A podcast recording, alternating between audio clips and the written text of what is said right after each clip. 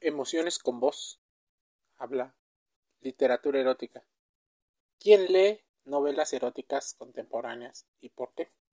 A raíz de la serie 50 sombras de Grey de Earl James, el mercado del libro ha experimentado un cambio, un verdadero incremento en las novelas eróticas. Estas obras han sido de las más vendidas en la última década. Estudios de tiendas online y físicas demuestran su gran auge. Muchas de las preguntas tienen que ver con quién lee las novelas eróticas y cuáles son las razones que subyacen esta preferencia literaria. La mayoría de las personas que leen novelas eróticas respondieron a nuestras encuestas, dicen los estudios. La mayoría son mujeres heterosexuales en relaciones comprometidas, tienen un alto nivel educativo y de edad madura. Se describen a sí mismos como lectores ávidos y les gusta tener experiencias de lectura no solo por la distracción y los sentimientos de tranquilidad, también se identificaron con los principales actores dentro de las obras. Existen situaciones en los libros donde existen recompensas asociadas con la lectura de las novelas eróticas. La explicación y la forma en la que aborda el autor el tema sexual es algo que entra dentro del tabú que les enseñan sobre todo a las mujeres. Contrariamente a la opinión crítica, los participantes consideran que las novelas eróticas, al menos hasta cierto punto, son emancipadas, feministas y progresistas. Este hallazgo se relaciona principalmente con la creencia bastante tradicional de los participantes encuestados con respecto a los roles de género. Los estudios mencionan que empíricamente los lectores y las recompensas están muy ligados y que subyacen un fenómeno cultural actual a gran escala, enfatizado en las necesidades de futuras investigaciones fuera del canon literario y cómo los ámbitos sexuales empiezan a cobrar cada vez más importancia.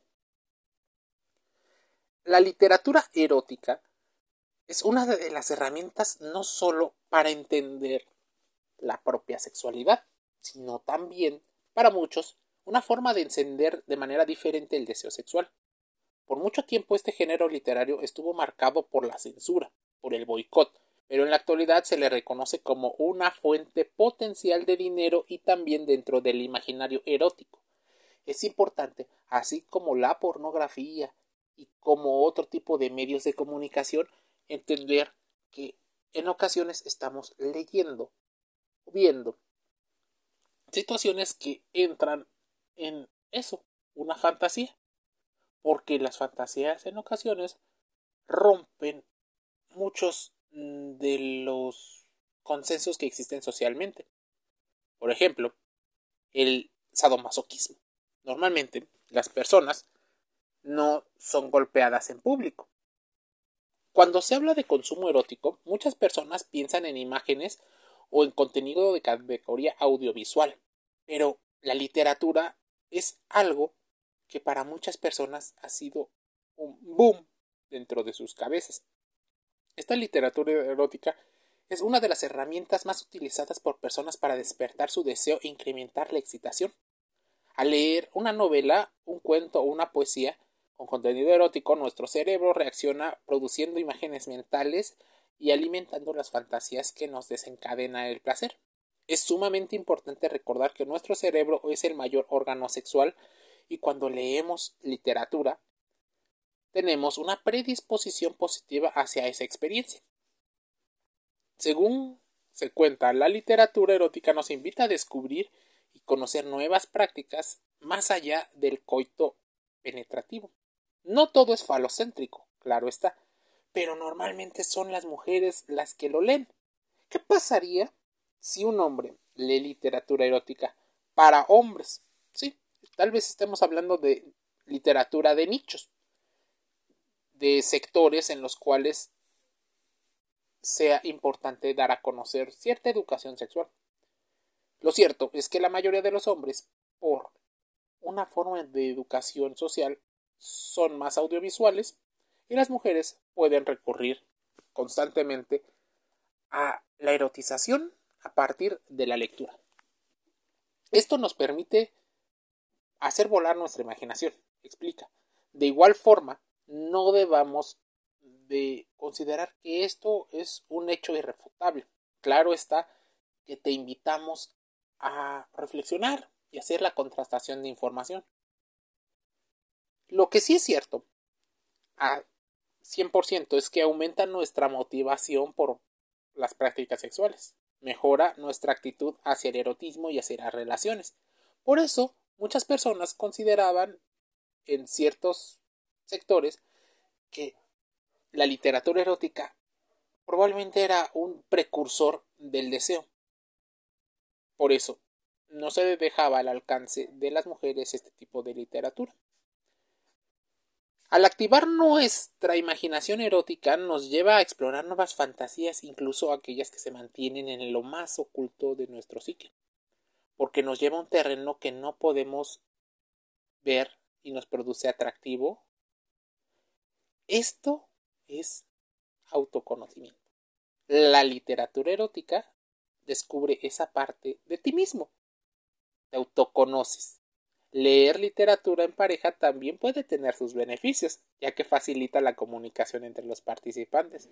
Según se cuenta, las parejas que lo leen juntos pueden aumentar el deseo y la complicidad, permiten salir de la rutina y ayuda a descubrir cosas útiles que se desconocían previamente, técnicas para enriquecer su vida sexual.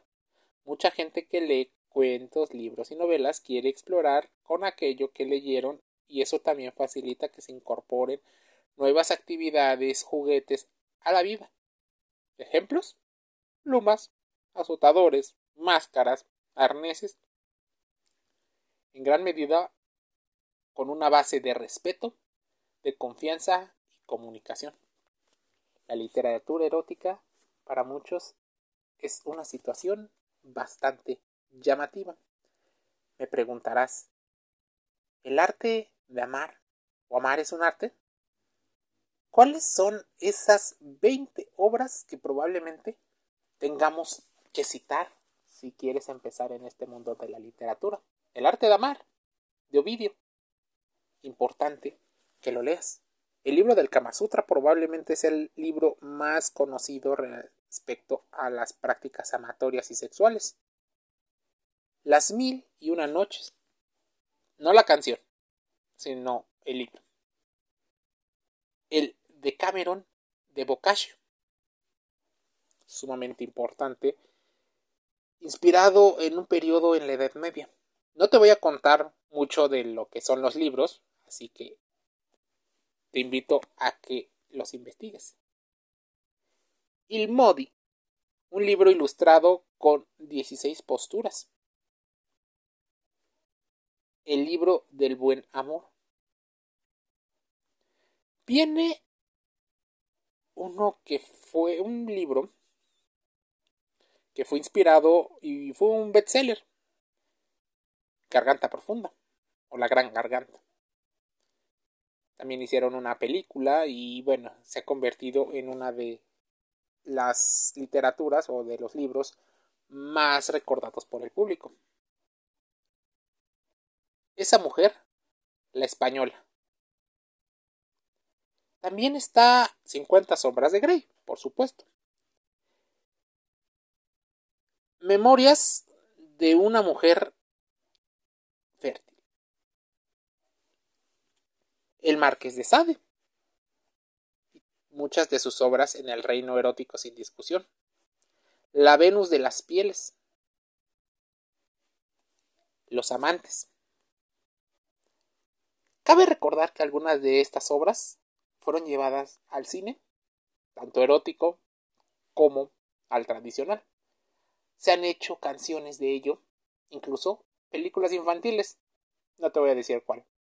Te invito a que busques y contrastes literatura erótica. Emociones con voz. Te invito a suscribirte a Spotify, Google Podcast y otros medios para que sigas escuchando y reflexionando acerca de emociones. Denme un saludo.